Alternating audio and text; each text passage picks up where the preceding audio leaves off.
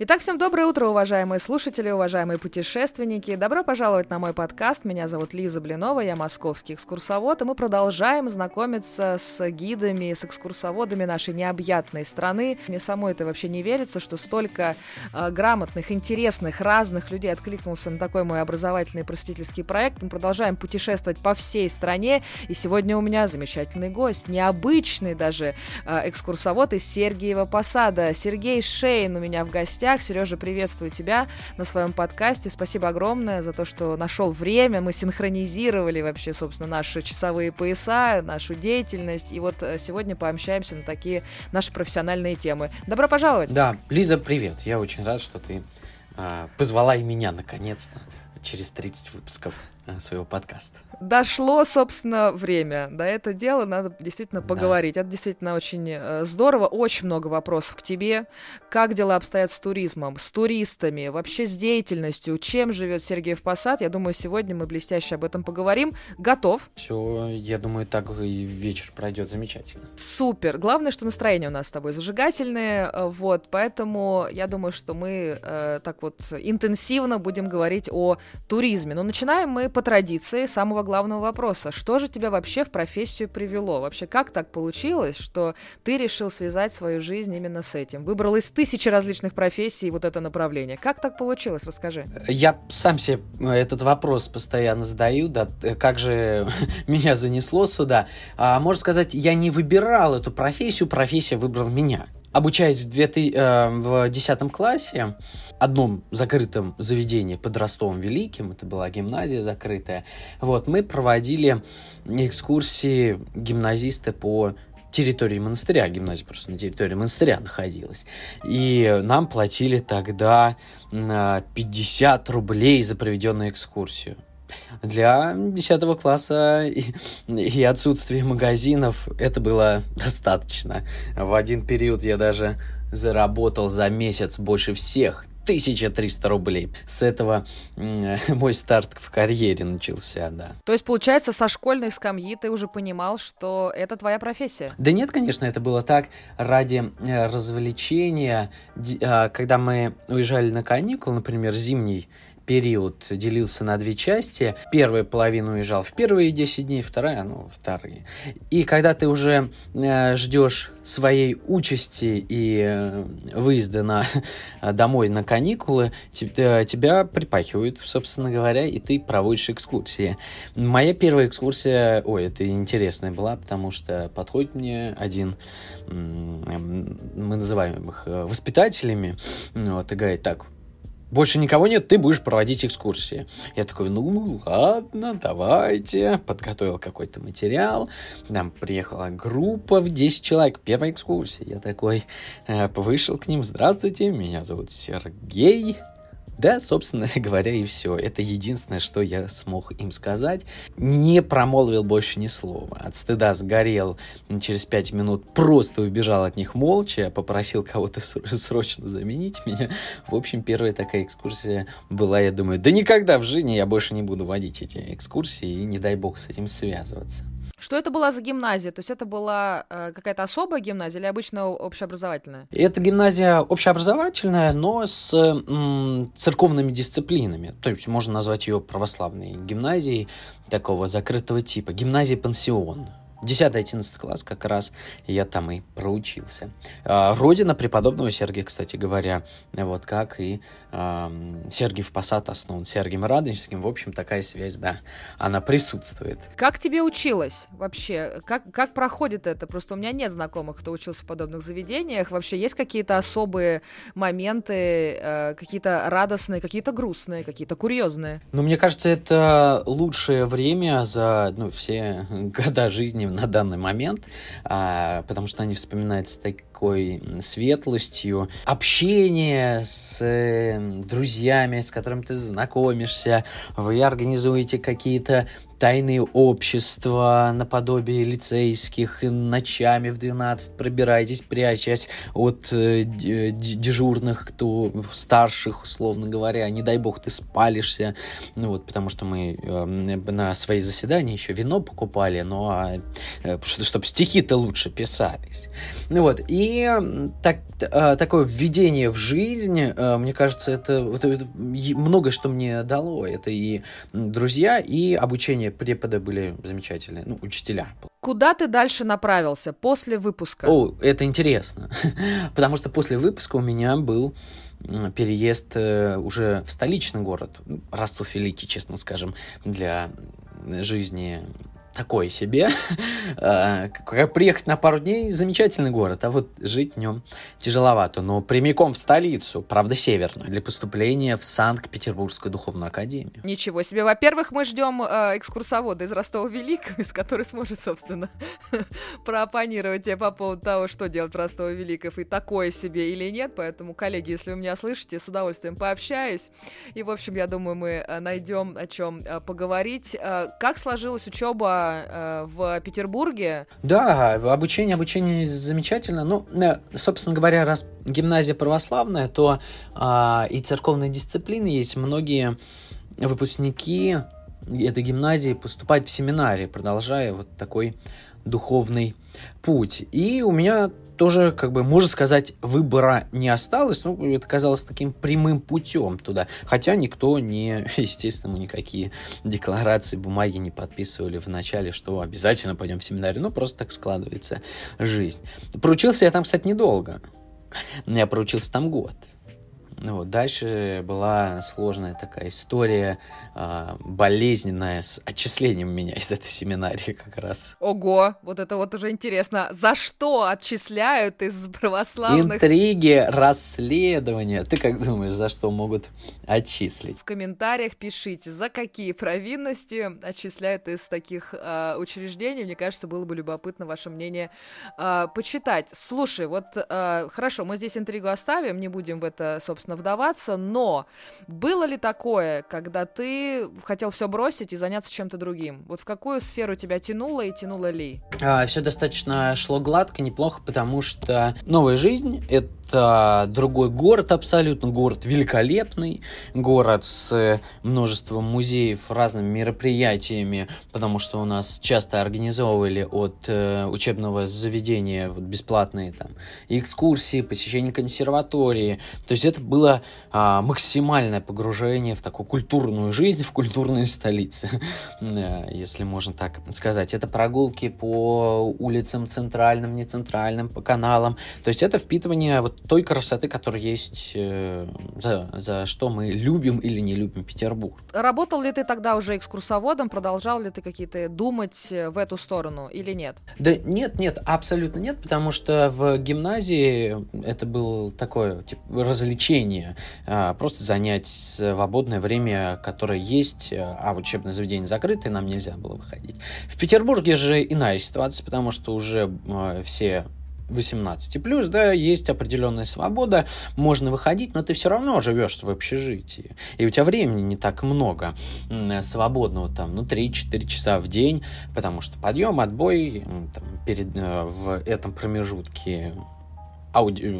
учеба, послушания какие-то небольшие работы. А, я тогда работал, был послушание у меня в информационном центре Санкт-Петербургской духовной академии писал некие э, статьи на сайт о происходящей жизни. Там, проводил я интервью беседовал с кем-то, с приезжающими гостями. Вот, да, именно вот этим занимался, да. В СМИ, э, в медиа-отделе или СМИ-отдел, я не помню, как он точно назывался, у нас достаточно, он был неплохой и на одной из самых лучших СМИ церковных был на тот момент. И замечательные люди окружали, потому что это и скажем так, уже в магистратуре, аспирантуре обучающиеся студенты, которые нас уже курировали молодых, но и туда попасть тоже было а, сложно. Там даже денежку какую-то платили. А, вот э, из чего строится день учебный? Вот ты сказал, что времени свободного мало или много, вот как-то отбой, подъем, вот как-то обычный день и какой-то, например, церковно-праздничный. Вот как вы готовились к этому? И, и, потому что это разные вот моменты, да. Ну, обычный день это подъем, не, кажется, в часов 7, а, 8 э, молитвы, там они минуту 15 идут, завтрак. После завтрака через 20 минут уже начинается учеба. Ну, как везде, с 9 часов. пары примерно до 3-4 часов дня. Это, ну, с перерывом на обед, естественно. Вот, в 4 часа небольшой отдых до 5, а, или, ну, да, до 5, наверное. С 5 до 7 начинается самоподготовка, когда студенты сидят в аудиториях и работают над чем им душа подскажет, работать или не работать вообще. То есть, ну, обязательно должны все сидят, э, сидеть в аудитории и заниматься вот этой деятельностью. До 7 часов, в 7 ужин, а, полчаса, ну и по, э, до 10 или до 10 часов, два с половиной, ну, иногда два, иногда полтора часа у тебя есть свободного времени, куда можно вот сходить прогуляться. Ну, ты вышел, ты на Невском уже, потому что находится академия на обводная 17 рядом с Лаврой как раз. Ну и, собственно, это вот второй вариант, э, вот когда какой-то праздник, и вы участвуете в какой-то, не знаю, крестном э, ходу, там, не знаю, каких-то празднествах, я не знаю, вот э, как, как это происходит вот по часам. В Петербурге э, есть несколько праздников, когда э, практически весь город принимает участие, ну, это Александра Невского, например, богослужение. Тогда, да, крестный ход, правильно ты говоришь, по всему Невскому проспекту и так далее. Но обычно суббота и воскресенье, вот в чем заключается смысл. Да? Вечером служба в субботу,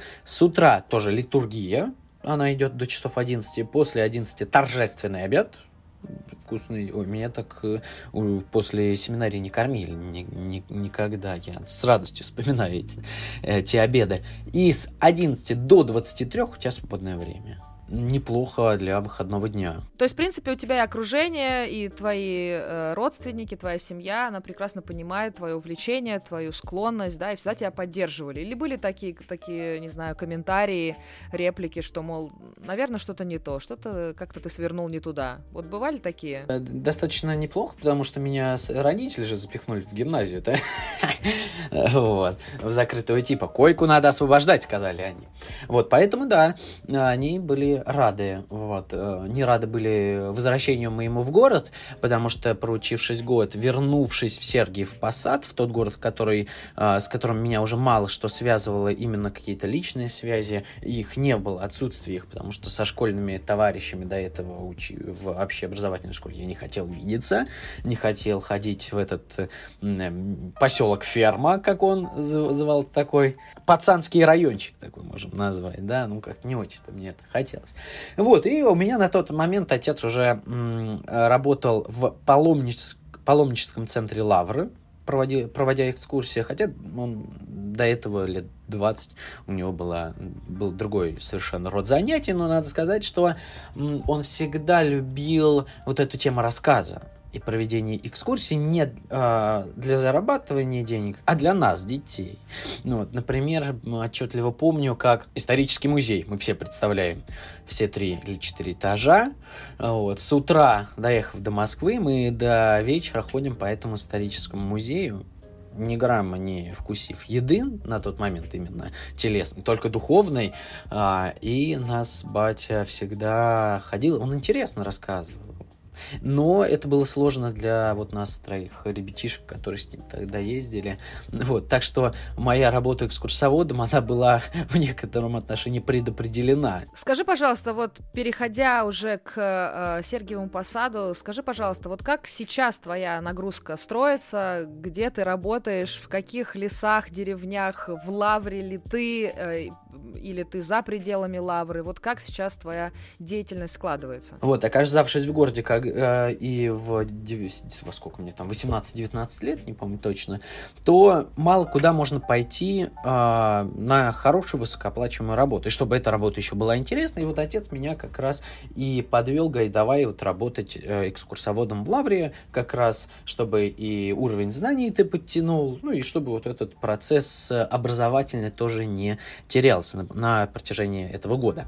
Поэтому я стал работать в Лавре, но первый год был тяжеловато. Я вообще максимально сопротивлялся, когда мне звонили ну, по телефону, говорит, такая-то группа, такой-то номер, иди встречай. Вот, тяжеловато было, конечно, перебарывать себя, но потом меня дело пошло хорошо, у меня стали номер спрашивать, говорит, а можно мы вас будем рекомендовать? Я такой, конечно. Вот, оплатили, надо сказать, и платят до сих пор в Лавре очень э, не густо, скажем, как и во многих церковных э, заведениях, к сожалению, так.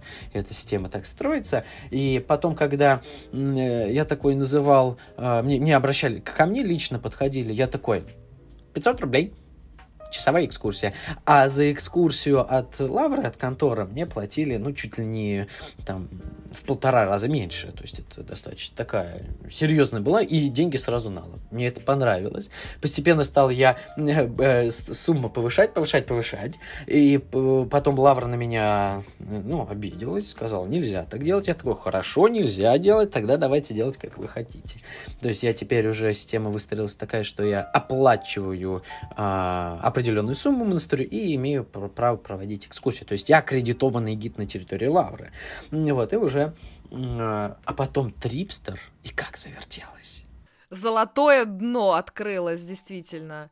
А, но я так понимаю, что ты проводишь еще и по городу. Это вот начало Сергиева Посада, а э, просто когда платить никак, никогда не хочется лишние деньги никому, вот, поэтому я стал в том числе развивать и прогулки по Сергию Посада. К сожалению, могу сказать, что это не так популярно в нашем городе, к сожалению, как экскурсия по Лавре, потому что все приезжают, ну, главное жемчужину, хотим Лавру. А я не хочу, я хочу больше показывать города. Потому что у меня на сайте есть а, такой слоган, а, он такой для, как сказал Паша Юрасов, обидный для всех, но вот скажу. Москва не Россия, посад не Лавра. Вот такой у меня есть а, выдуманное мною словосочетание. Но это правда, потому что есть такой стереотип, что там смотреть абсолютно нечего, что вокруг лавры просто поле, а, и никаких, не знаю, точек притяжения, никаких объектов там нету, ничего не осталось, и, собственно, паломнические группы, а, автобусами на этой всей парковке ютятся, и вот как просто конвейер невероятный, а еще мне очень нравится, как мы нейминг для того, чтобы а, иностранцев привлекать, мы, значит, нейминг привлекаем какой-то необычный, и вот русский Ватикан а, я очень много где э, видела. Э, кстати говоря, уважаемые друзья, очень много чего русского есть. Например, русский Дубай, русский Манхэттен, мы знаем, да, где это находится. А потом еще вам на подумать русский Мачу-Пикчу. Вот такой вот у нас есть нейминг. Вот и думаете, что это за город и куда иностранцев э, зазывают вот с таким вот неймингом. Поэтому вот скажи, пожалуйста, с кем ты вот конкретно сейчас работаешь э, в процентном соотношении, паломнические ли это группы, кто вообще едет, с каким запросом? Да, ну сначала про нейминг, да, и в этом ты права, что мы всегда хотим иметь все свое русское, но вот словосочетание право, э, православный Ватикан жутко не нравится. Я ненавижу его. А, у меня другой несколько тезис. А, это русский Иерусалим. не менее пафосно, но э, лучше передающий суть. Ну, это как бы тоже в качестве такой шутки и привлечения, да, можно э, вставить. В большинстве случаев в данный период времени это все, ну, это туристы, которые иногда не прочь, в том числе и во время экскурсии, зайти в храм, помолиться, приложиться к мощам Сергия. А, но в основном а, мои туристы это именно светские люди, без запроса на пол паломническую сторону а, рассказ э, о монастыри, э, монастыре, о святынях э, именно с культурологической точки зрения, с исторической. Так что у меня, да, такая экскурсия просто сбалансированная, и если видя во время экскурсии, что люди интересуются, да, ну, мы углубляемся либо в историю, либо, кстати, в богословии, в чем э, у меня начальное, э, начальные богословские знания, да, имеются, и я могу тоже об этом хорошо, интересно рассказать. Были у тебя на экскурсии ярые фанатики? Имеешь в виду атеисты, либо, наоборот, э, верующие Наоборот, люди? которые вот очень верующие, прям абсолютно все принимаешь за чистую монету, и вот они, значит, прошли долгий путь, приехали сюда, и вот прям каждое слово на лету, значит, захватывают. Такие прям а, путешествующие то только с духовной целью, мы, этих мы и можем назвать э, чистыми паломниками, хотя таких очень мало. Вот, у меня нет. Это не моя целевая аудитория. А попросту говоря, они не смогут оплатить мои услуги. Атеисты были, которых ты хотел э, в прямом смысле в свою веру обратить? Ну, не, абсолютно. У меня нет вообще такой задачи. Я не проповедник, не миссионер. То есть я как-то спокойно отношусь, когда люди приходят и такие говорят, мы не верим, нам не надо рассказывать об этом, этом я такой, без проблем вообще. Но в ходе экскурсии, когда раскрываешь перед ними какие-то те или иные стороны богословия, именно богословия, не какой-то такой, ну, вот, э, обывательской народной веры, да, связанной с какими-то там э, поклонениями одной иконе, там, искание чудотворения, ну, вот всего того, что в большинстве людям, атеистам или агностикам не нравится. Поэтому Поэтому так аккуратненько я э, вплетаю в тему богословия, но на том уровне, который понятно людям только. А обратить нет, это не моя задача. А давай вот как-то немножко подытожим вот этот вот момент. Все-таки ты экскурсовод уже достаточно с большим стажем. Что главное для экскурсовода вот по Сергиевому посаду, да и вообще для человека нашей профессии? Вот какими качествами нужно обладать, чтобы быть классным экскурсоводом в современном мире? В целом экскурсовод э, должен обладать хорошей связью с современным миром. То есть, как мне кажется, главное главная идея, ну вот моих экскурсий, это рассказ о истории через историю современную разные параллели, в том числе, э, хоть какие, какими бы банальными они не были, но сравнением э, с какими-то главными достопримечательностями Ватикана там, или Рима или еще что-нибудь, тоже оно работает. У меня очень хорошо работает, ну, особенно для детей, это понятно. Э, я вот Троицкий собор иногда с ну, 15 века сравниваю с Москвой-Сити, ну, либо с Лахта-центр по уровню восприятия и, и так далее, да, то есть оно хорошо работает и э, яркие образы всплывают в голове, то есть опираться на то, что нам уже знакомо из современного мира, да, какие-то исторические параллели в том числе, потому что, ну, если кому-то расскажешь такой, ну, вот паломнический путь от Москвы до Трои, ну, и вот это все, да. А, а нет, ты говори, экотропа, все понятно. Люди сразу такие уже, ну, ассоциации, понятно, то есть одного порядка явления. Вот. И второе, второе качество, мне кажется, понимать людей. То есть быть э, неким психологом, потому что если ты видишь, что человеку там, неинтересно, либо он просто а, приехал с другой целью выгулить какую-нибудь пассию, а и сама экскурсия ему неинтересна, он просто хочет выпендриться перед девушкой и а, какие-то факты вставить в мою экскурсию. Ну, ладно, мужик, не буду тебе мешать.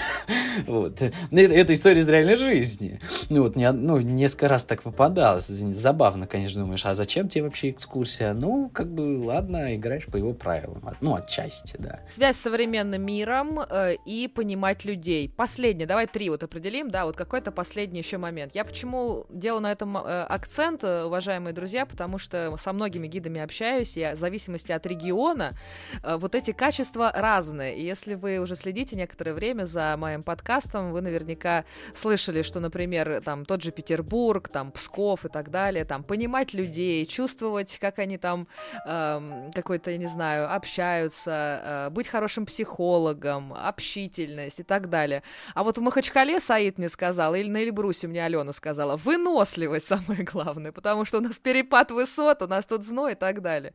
Вот, поэтому действительно гиды очень разные. Здесь как бы в европейской части у нас там история Романовой, а на Камчатке и Сахалине там вулканологи и ботаники. Это все как бы тоже наши а, замечательные коллеги. И передаю им, конечно, огромный привет. Поэтому вот интересно третье качество от Сергиева Посада. Давай, Сереж. А, ин- интересно, да, я никогда с этой стороны не думал об этом. Слушай, это и правда так интересно наблюдать. Вот, ну, третье, давай я скажу что это увлеченность с, своей темой, потому что мне всегда интересно, вот про, вычитаю какой-то новый факт, вообще не, не важно, не связанный с Сергием Посадом. И на протяжении там месяца я каждой группе его рас, э, рассказываю, там э, подвожу какую-то тему, за, притягиваю конкретно. Вот мне просто интересно поделиться. Понимаю, да. Послушаю подкаст э, на каком-нибудь Арзамасе, не знаю, если можно рекламировать, да? Да можно, конечно. У нас тут, у нас тут свободная вообще территория. Да, да, да. И я такой пораженный каким-то интересным фактом, просто везде его впихиваю до того момента, как он мне не доест. И, а, а иногда он входит уже в ткань экскурсии замечательно работает. И, кстати, четвертый, четвертый могу сказать, это больше не ко всем относится, а к некоторым методам моей работы. То есть нечто вроде стендапового в том числе должно это быть. Чувство юмора, да, отношение к жизни должно быть очень легким, потому что если она будет лекция на ногах, как любит говорить тот же наш коллега Паша Юрасов, э, и он придумал новый формат лекскурсии, в общем, как бы мы будем чуть дольше устоять у объектов, я тут вас предупреждаю. Кстати говоря, с ним подкаст тоже вышел, уважаемые друзья, обращайте внимание. Слушай, Сереж, самый главный вопрос, который всех наших слушателей невероятно волнует, зачем ехать в Сергиев Посад? К сожалению, э, самое главное мероприятие в Сергиевом Посаде Посаде э, прошло э, фестиваль крафтового пива. Уже, про, уже незачем ехать в Сергиев Посад. Вы все пропустили. Заканчиваем, короче, наш разговор, потому что как бы ответ был ясен. Мы шутим, мы шутим. Но это здорово, что такие вот необычные какие-то мероприятия в Посаде происходят. Ну, просто нам интересно именно рассказать про город, э, зачем туда нужно обязательно про, посетить, что посмотреть. Вот человека, который все-таки акцентирует внимание не совсем на лавре, а на достопримечательностях достопримечательностях города. Да, мне кажется, стоит поехать из-за из музея игрушек, то есть которым более ста лет уже исполнилась замечательная коллекция и советской эпохи, и игрушки императорской семьи. Вот, это, что называется, такой, да, must-have. Вот, из более такого к нам приближенного, да, это арт-пространство «Трикотажка», в корпусе бывшей трикотажной фабрики, находящейся. Там есть и гостиница, есть разные мастер-классы, коворкинги. В общем, такое новое живое место, где можно развлечься, в первую очередь, местным жителям, да, и как а, раз местным жителям хорошо, значит, и туристам будет тоже в этом месте прекрасно и замечательно. Вот. И прогуляться по небольшим улочкам Сергиева Посада. У нас есть такой район, Красюковка именуемая, она буквально там в километре от центра находится. А, это такой а дачного поселка, но дореволюционного где Шереметьево, Алсуфьевы жили, там разными Розанов, разные писатели останавливались, и маленький райончик такой есть, вот я все мечтаю сделать экскурсию по этому району, но все как-то не доходит, а у меня ни руки, ни язык, но вот буду стараться это создать. По поводу музея игрушек я недавно как раз видела на твоих э, каких-то страницах, ты рассказывал про матрешку. Вот можешь нашим тоже э, слушателям чуть подробнее про нее рассказать? Да, матрешка, матрешка, потому что наше все, вот, но с другой стороны она не так э, давно появилась, то есть она в 1890 году, это не ради загрузки эфира дату произнес, но чтобы понимать контекст. Вот, дат меньше надо вообще произносить всегда в том числе для совета Совет для начинающих, начинающих экскурсоводов в том числе. Матрешка появилась под Сергием Посадом в усадьбе Абрамцева. Вот. И у нас много матрешечников, и целый детский э, мир существовал и существует до сих пор. Э, то есть в прямом и переносном смысле много у нас мастеров работающих в разных техниках. Это и игрушки, игрушка богородская, это и матрешка, это маховая резьба. То есть у нас центр народного промысла игрушек. И между прочим, в советское время вот эта тема игрушек, она была воплощена, доведена до логического конца в э, на территории нашего города был создан научно-исследовательский институт игрушек. То есть Стругацкие отдыхают вообще. Я всегда удивлялась, какое количество вариантов росписи. И она же обязательно что-то значит. И ты даже вот на своих э, таких обзорах, да, мини, ты даже рассказал, что оно означает. Например, петух там у тебя был, да? Да, первая матрешка, она э, была расписана художником Малютиным. Кстати говоря, те, кто живет в Москве, может э, увидеть работы этого художника на Ярославском вокзале в том числе. Он делал эскизы ягодок. Или я, ягод, там они такие огромные, если не сказать чуть по-иному. Да, и Малютин расписывает, там есть даже Павло-Посадский платок, на тот момент достаточно известная уже мануфактура и распространенная, и черный петух. Черный петух, признак достатка, как мне кажется, что просто дорогая порода была, и поэтому на тот момент это можно было как бы так интерпретировать. А впоследствии а, то, что держит в руках а, матрешка, меняется с невероятной скоростью, и кто во что гораздо расписывает. Вот, вот скажи нам, какая она должна быть настоящая? А, мне кажется, что ну вот тот костюм, который мы описали, там небольшой сарафан, ну это вот первое, а, выжиг, а, круглая личика, потому что, ну, на самом деле, для сравнения лучше вот набрать вот посадская матрешка, вот первая матрешка, и Семеновская. Семеновская под Нижним Новгородом, там совершенно иная традиция, другие краски используются, она уже залачивается и так далее. То есть сложно э, это на пальцах объяснить, лучше приезжайте в Сергиев Посад, мы это все посмотрим по факту. Это как первый вариант, переезжать в Сергиев Посад, но, в принципе, обе эти матрешки будут в моем телеграм-канале, где вы можете, собственно, проголосовать за, во-первых, понравившуюся вам, и, собственно, э, понять, какая откуда. Поэтому все это будет как раз э, в Телеграме. Все это я найду, опубликую, когда будет выпуск с э, Сергеем. Слушайте, на самом деле это прям откровение, да, что вот какая-то расшифровка есть у каждой, так, у каждой детали, да, этой матрешки, поэтому так любопытно. Не всегда ты, путешествуя самостоятельно, без гида, в какие-то такие детали можешь окунуться. Слушай, вот ты говорил, что у тебя есть какие-то любимые экскурсии по городу, есть какие-то популярные экскурсии. Вот, э, может быть, ты поделишься, какие именно ты сейчас проводишь? Какие есть у тебя в планах? Да, есть четыре основных программы, то есть такие можно назвать их обзорные. То есть это прогулка по Лавре, там, ну, условно, там полтора-два часа. Прогулка по городу, по историческому центру, тоже обзорная, не углубляясь в какие-то детали, личности, не связанные с историей России. Да, локальные. Главу города можно было рассказать о, о предпринимателях, иными словами, куп, э, про купцов, которые у нас жили. Вот, но это вот тоже, да, прогулка по городу. Посещение двух монастырей, скитов да, это Гефсиманский скит и Вифанский. Названия-то какие, они древние еврейские, да, корни. Как раз Гефсимания, Вифания, а, это намеренное такое импортозамещение а, как раз Иерусалима, куда невозможно было попасть. Последний пункт это гремячий ключ, или иногда его называют греме... э, водопад. А, ну, водопад громкое слово, я бы Э, остановился бы на ключе, но в последнее время супер э, популярное место, куда приезжает не с духовной целью, а как место красивое, где можно фоточки сделать, окунуться в источники а, и провести там пару часов. Что да. ты можешь сказать по поводу дороги к Лавре?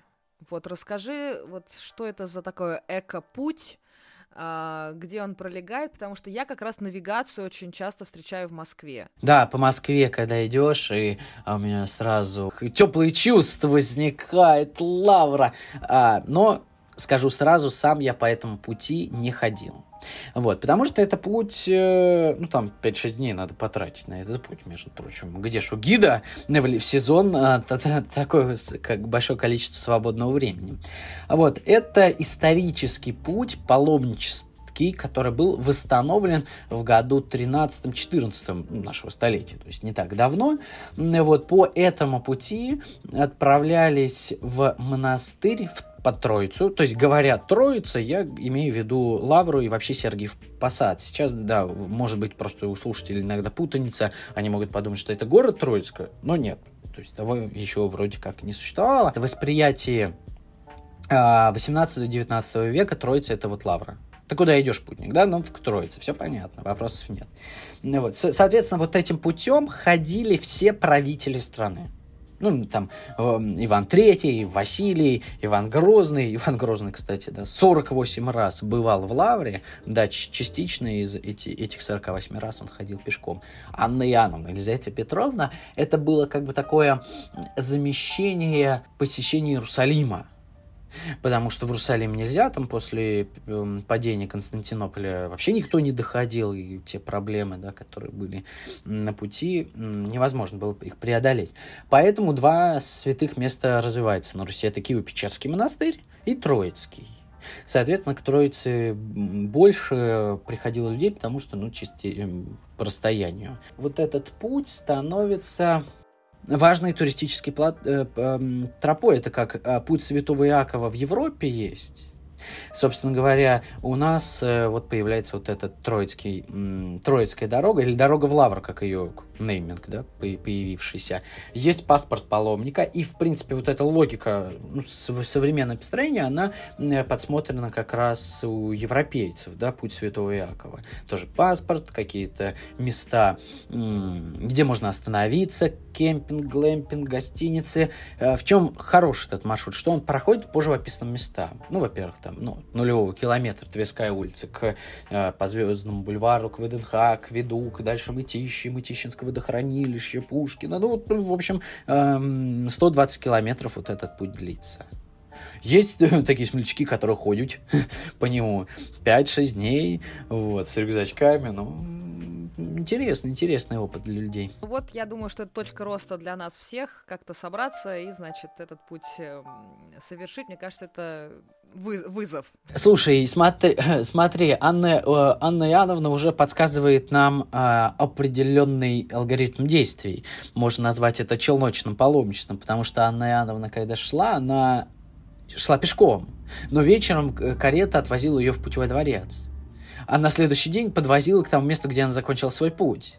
Вот, почему бы не воспользоваться таким э, за, там, не знаю, сезон, да, в один из дней мы сможем это сделать, как вариант. Анна Иоанновна молодец. Мне кажется, что это прекрасный э, выход. Слушай, Сереж, ты сказал очень много слова «троица». Я не могу не спросить тебя про достаточно э, интересные и э, классные э, события, если можно так сказать, которое произошло в нашей стране, как раз передача «Троицы».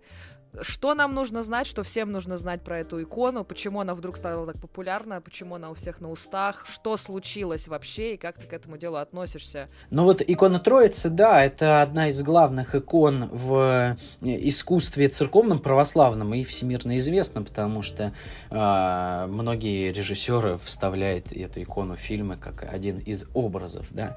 Вот, но на долгий период времени эта икона не была так сильно интересна известно сообществу русскому и тем более европейскому а, до того момента, как в начале 20 века ее, не, ее красоту и вот это ее богословие в красках, это цитата а, и такое слова отца Павла Флоренского, который жил у нас в городе, ну, вот как раз он и пишет трактат об иконе Троицы, она ею интересуется, начинает э, изучать, снимать с нее слои, а она эта икона Троицы Святой написана Андреем Рублевым.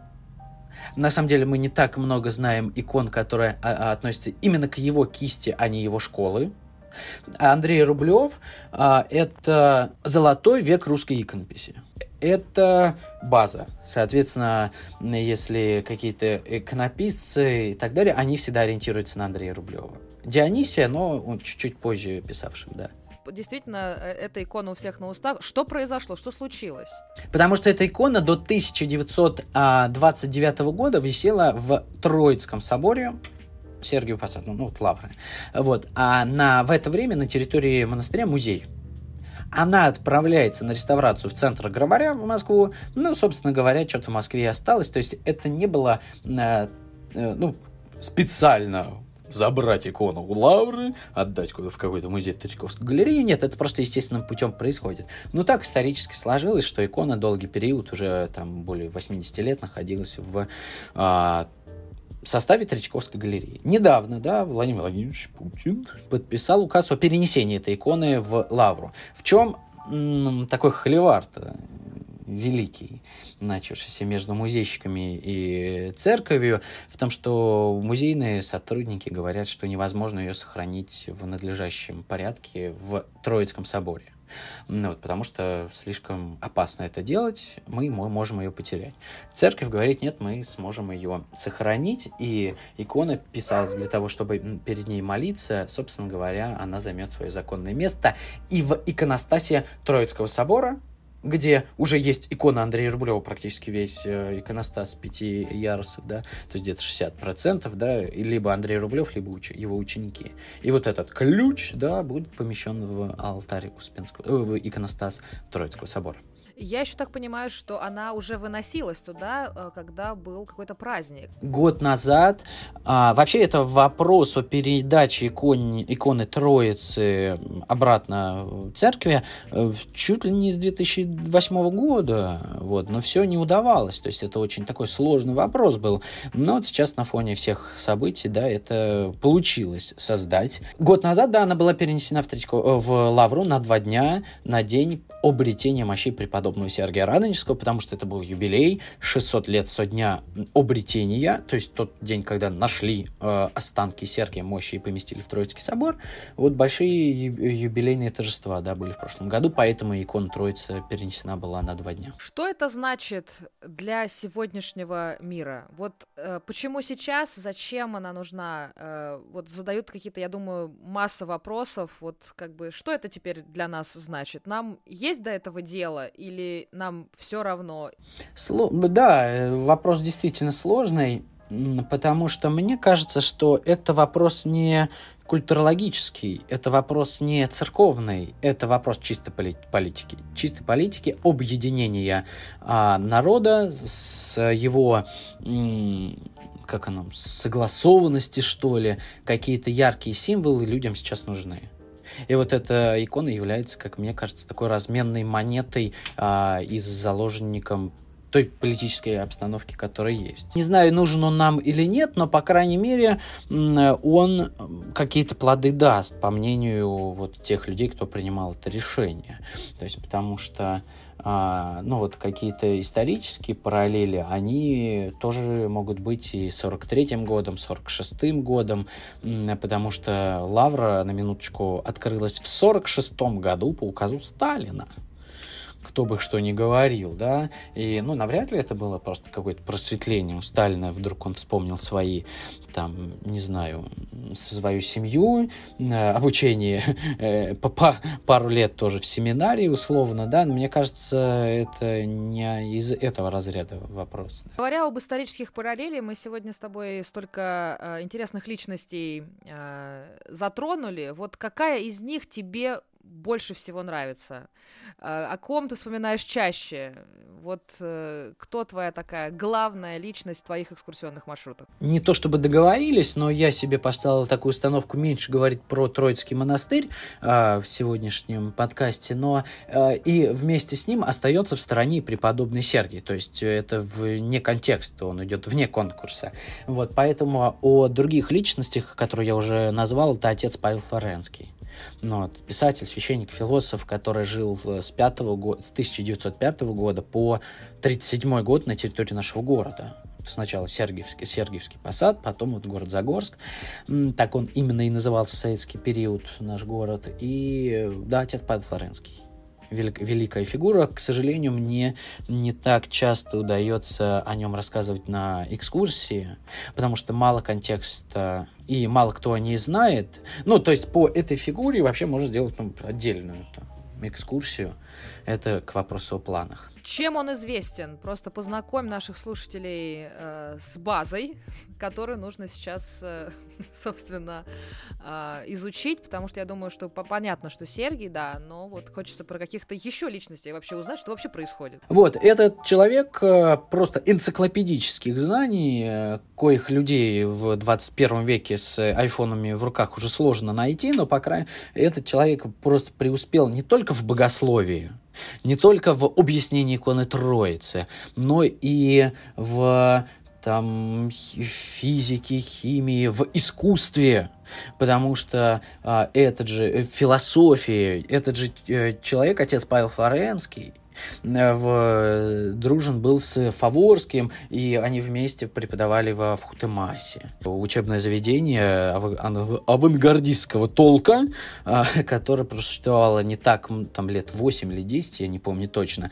но дало огромные плоды развитию искусства авангардистского и его великолепные философские трактаты. Вот о чем нужно, собственно, подумать э, нам всем и хотя бы прогуглить этого человека и какой-то а, такой бы большое исследование можно провести. С личностями понятно, Сереж. Ну а теперь самый главный вопрос. Твое любимое место в городе, твое место силы, куда ты возвращаешься, чтобы восстановить свое ментальное здоровье от всех экскурсионных паломнических групп. Что это? Мне кажется, невозможно это сделать уже, уже настолько мы в этом погрязли, а, завязли.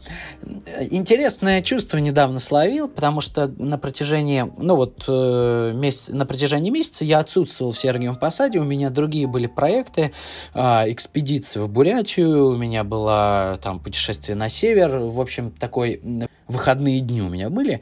И вот когда я приехал в Посад, первый день э, отдыха, день мне надо было отдохнуть с дороги, я такой пошел пешком по городу, просто погулять. Я стал заходить во все кофейни, в которых, э, где у меня есть знакомые, здороваться со всеми, не покупая кофе, а, прошелся по лавре. То есть после долгой разлуки мне интересно было прошвырнуться по городу и со всеми поздороваться. То есть это, знаете, как э, после отпуска в офис приходишь, здороваешься, какие-то новости узнаешь. Так вот, я пошел гулять по городу, сам, лично, без туристов. Вот, если же говорить про такое более конкретное место, Черниговский Гефсиманский скит, он в трех километрах находится. Там а, есть... Там, во-первых, очень красиво. Там ландшафтные дизайнеры на территории монастыря хорошо поработали. И вот есть две могилы а, Василия Розанова и Константина Леонтьева. Вот я люблю к ним подходить, нельзя сказать, что я слишком часто это делаю, но когда есть особое расположение, я вот тоже к этим могилам подхожу и а, просто стою. Какие-то мысли есть у меня. Так что вот, наверное, такое место. И эти места обязательно нужно посетить, когда вы будете в следующий раз, уважаемые друзья, в Сергиевом Посаде. И так на подъезде, я так понимаю, к самому городу этот скит, по-моему, находится. Смотря с какой стороны заезжать в город, но в целом ты права. Замечательно. Я думаю, что нам уже можно паковать чемоданы и готовиться к этому увлекательному путешествию. Здорово. Слушай, я думаю, что у нас остался только один вопрос. Э, какой ты можешь дать совет начинающим экскурсоводам с высоты твоего такого большого э, опыта? Сложно, мне бы кто советы дал. через э, вас, э, через начинающих таких гидов, или как кто-то говорит, проводники смыслов, можно э, показать, что город не только, скажем так, имеет какой-то исторический контекст, не только история там, прошлых лет, там, 14 века, 15, а и важно показать, чем город живет сейчас. Что такое город в 21 веке, потому что через сто лет будут о вас уже рассказывать, а, проводя экскурсии в этом городе. Кстати, неизвестно в каком формате. Мне интересно узнать вообще, какие будут экскурсии через сто лет. Вообще, как об этом будут рассказывать, какие, э, с применением каких VR-очков или не VR, или еще что-нибудь будет изобретено. Вот, э, рассказ о сегодняшнем дне. Звучит как тост. Сереж, э, по-моему, замечательно получилась такая беседа. Спасибо тебе огромное за э, твои мысли, за твою такую философию. Э, и обязательно, я думаю, что нужно встретиться на экскурсии по Сергиеву Посаду. Я желаю тебе высокого сезона, адекватных туристов, теплых ног, э, многочисленных новых проектов э, по центральной или по Дальнему Востоку. В общем, чтобы все сложилось, чтобы все удалось. Спасибо и до новых встреч. Ой, спасибо, Лиз, тебе за а, такой замечательный продукт, который ты делаешь. Ну и успехов тоже в твоей экскурсионной деятельности в том числе.